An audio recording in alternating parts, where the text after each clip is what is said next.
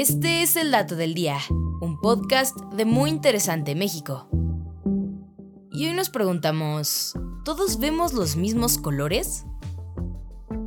Seguramente alguna vez te has preguntado si las otras personas ven los colores al igual que tú, porque quién sabe, quizás simplemente han aprendido a llamar azul a aquella tonalidad que, en comparación con el azul que tú ves, es mucho más pálida, o que por el contrario pueden ver un azul mucho más intenso que tú. Y es que por muy avanzada que esté la tecnología actualmente, es imposible mirar a través de los ojos de alguien más, por lo que esta duda nunca podrá ser explorada por completo.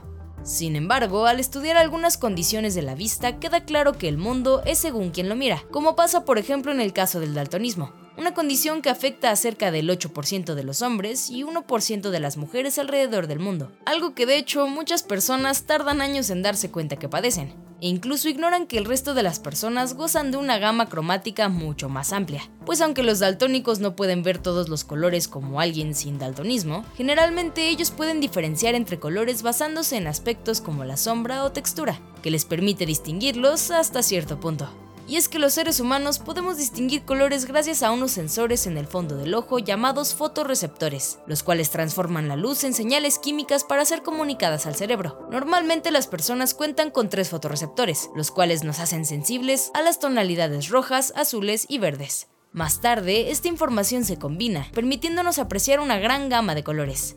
Sin embargo, la mayoría de los daltónicos presentan una debilidad en los fotorreceptores correspondientes al verde, por lo que pierden la habilidad de distinguir entre diferentes matices. Y por el contrario, algunas personas presentan una condición llamada tetracromatismo, que las vuelve mucho más sensibles al color, pues en vez de tres, poseen cuatro fotorreceptores. Y es justo este fotorreceptor adicional el que les permite ver una mayor escala cromática entre el rojo y el verde, así que son capaces de apreciar más colores que la persona promedio. Por lo que podemos decir que de cierta forma, para los tetracromáticos, el resto del mundo es daltónico.